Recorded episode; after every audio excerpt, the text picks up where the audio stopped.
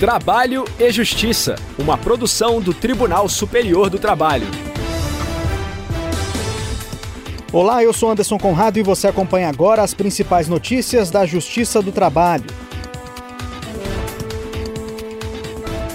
Quem abre o nosso programa é a repórter Michele Chiapa, de Brasília.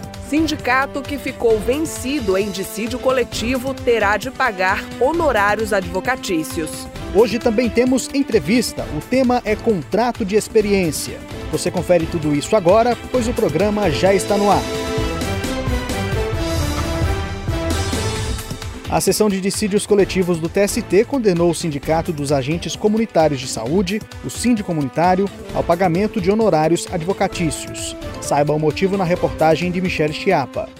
O Sindi Comunitário ingressou com um dissídio coletivo de natureza jurídica em março de 2020 contra 15 partes, entre elas a Prefeitura Municipal de São Paulo e a Sociedade Beneficente Israelita Brasileira Hospital Albert Einstein, a fim de obrigá-las a fornecer equipamentos de proteção individual para evitar a contaminação pela Covid-19.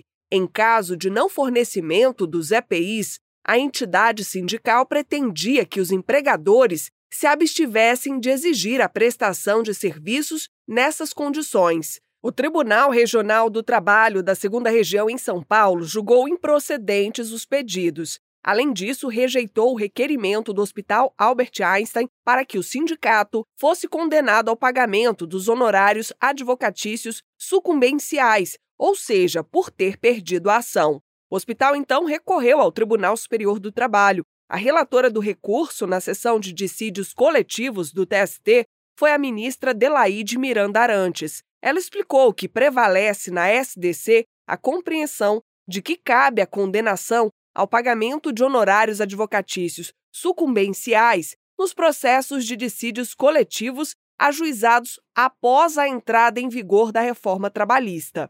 Nesse contexto, como o dissídio do síndico comunitário foi ajuizado na vigência da nova lei, a condenação da parte que perde a ação é impositiva.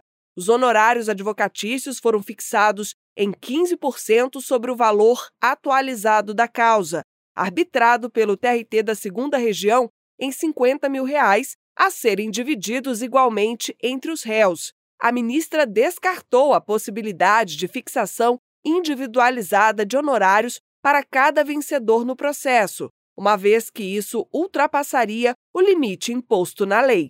A decisão foi unânime. Entrevista o contrato de experiência permite que uma empresa possa avaliar se o funcionário tem condições de assumir determinado cargo antes da admissão definitiva. Para conversar conosco sobre o tema, eu recebo a juíza titular da Segunda Vara do Trabalho de Canoas, no Rio Grande do Sul, Eliane Côvolo Melgarejo. Olá, seja bem-vinda ao Trabalho e Justiça. Olá. Em primeiro lugar, eu gostaria de agradecer pelo convite para participar desse programa. O período de experiência deve ser registrado na carteira de trabalho, juiz Eliane. O contrato de experiência é um contrato de emprego com termo pré-fixado.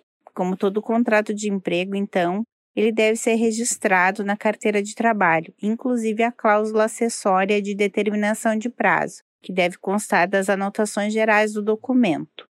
Nesse sentido, dispõe o artigo 29 da CLT com a redação atribuída pela Lei 13.874 de 2019, segundo a qual o empregador terá cinco dias úteis para registrar na CTPS, em relação aos trabalhadores que admitir, a remuneração e as condições especiais, se houver, facultada a adoção do sistema manual, mecânico ou eletrônico. Antes da referida lei, o prazo para anotação do contrato de trabalho era de 48 horas. A ausência da anotação do prazo de experiência na CTPS do trabalhador, a míngua de outras provas acerca do ajuste contratual por prazo determinado, pode acarretar como consequência a vigência do contrato por prazo indeterminado. Qual o prazo mínimo do contrato de experiência? Aproveito para perguntar se a legislação também estabelece duração máxima. A lei não estabelece prazo mínimo para a duração do contrato de experiência. Porém, Considerando que se trata de um contrato que objetiva a avaliação recíproca das partes sobre a conveniência da sua continuidade, o período por elas ajustado deve ser estipulado por interregno razoável à consecução dessa finalidade, o que será avaliado caso a caso. Prazo máximo do contrato de experiência, por outro lado, está expresso em lei, mais especificamente no parágrafo único do artigo 445 da CLT, segundo o qual o contrato de experiência não poderá exceder de 90 dias. É admitida uma única prorrogação do contrato experimental, nos termos do artigo 451 da CLT, sob pena de, em havendo mais de uma, prosseguir o contrato por prazo indeterminado. A prorrogação única do contrato de experiência, em havendo, deve ser realizada dentro do prazo máximo de 90 dias, ou seja, o contrato experimental inicial e a sua prorrogação, somados seus períodos, não poderão exceder o prazo total de 90 dias, sob igual pena de prorrogação automática em contrato a prazo indeterminado. Quais são os direitos do trabalhador em contrato de experiência? O empregado em período de experiência terá os mesmos direitos trabalhistas do contratado por prazo indeterminado, quer estabelecidos em lei, no regulamento da empresa ou nos acordos e convenções coletivas de trabalho. Em caso de ruptura do contrato experimental por término do período, ou seja, não havendo prorrogação expressa ou tácita, este se resolve na data previamente estipulada, não se constituindo a figura da dispensa sem justa causa. Portanto, não é devido o aviso prévio nem a indenização compensatória de 40% sobre o FGTS, porque as partes conhecem de antemão a data da ruptura contratual. São devidos, a título de haveres rescisórios, os salários do mês, o 13º salário proporcional e as férias proporcionais com adicional de um terço, bem assim a liberação do FGTS devido e depositado sobre a remuneração oferida durante a vigência contratual. Por outro lado, caso o contrato experimental tenha sido prorrogado para além dos 90 dias, passando a viger sem determinação de prazo, sobrevindo a dispensa sem justa causa de iniciativa do empregador, aí sim é devido ao empregado o aviso prévio de 30 dias, inclusive proporcional se for o caso, além da indenização compensatória de 40% sobre o FGTS. Há alguma peculiaridade em relação às gestantes quando se trata de contrato de experiência? Há controvérsia sobre o cabimento da estabilidade provisória à empregada gestante contratada por experiência. Interpretando o tema, o Tribunal Superior do Trabalho desde há muito pacificar o entendimento consubstanciado no item 3 da sua súmula 244, segundo o qual a empregada gestante teria direito à estabilidade provisória prevista no artigo 10 inciso 2 a linha B, do ato das disposições constitucionais transitórias, mesmo na hipótese de admissão mediante contrato por tempo determinado, sendo certo que o contrato de experiência é uma das modalidades de contrato a prazo. Em 10 de 10 de 2018, porém, por ocasião do julgamento do tema 497 da repercussão geral do Supremo Tribunal Federal no recurso extraordinário 629.053, passou a existir duas vertentes interpretativas acerca do cabimento da estabilidade da gestante contratada por experiência.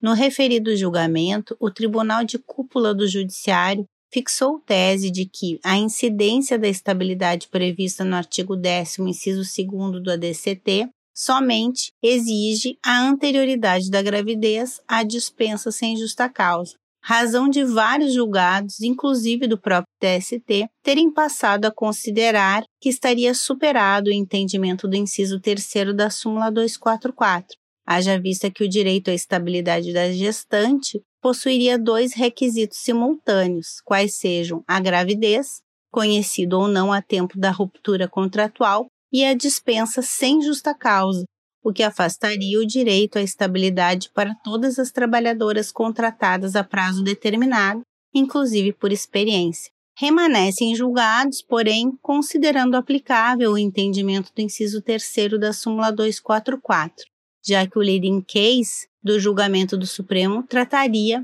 de questão análoga, mas não idêntica.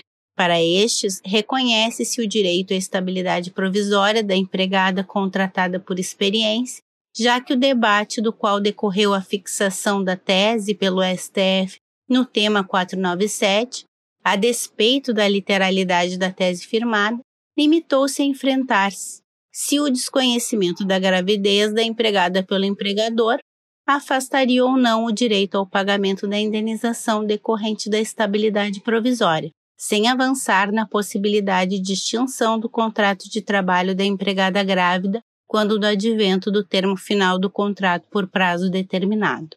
Eu conversei com a juíza titular da Segunda Vara do Trabalho de Canoas, no Rio Grande do Sul, Eliane Côvolo Melgarejo. Muito obrigado pela participação no Trabalho e Justiça.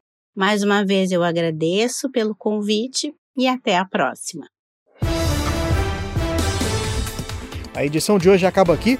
Obrigado pela audiência. O Trabalho e Justiça teve a apresentação de Anderson Conrado, edição de Liamara Mendes, produção de Jéssica Vasconcelos e Priscila Roster, colaboração da estagiária Dani Chaves, supervisão de Patrícia Rezende e trabalhos técnicos de Silas Moura e Wesley Oliveira. O programa é uma produção da Rádio TST, sob a coordenação de Ana Carolina Brito e a supervisão geral da Secretaria de Comunicação Social do Tribunal Superior do Trabalho. Até amanhã. Tchau. Trabalho e Justiça, uma produção do Tribunal Superior do Trabalho.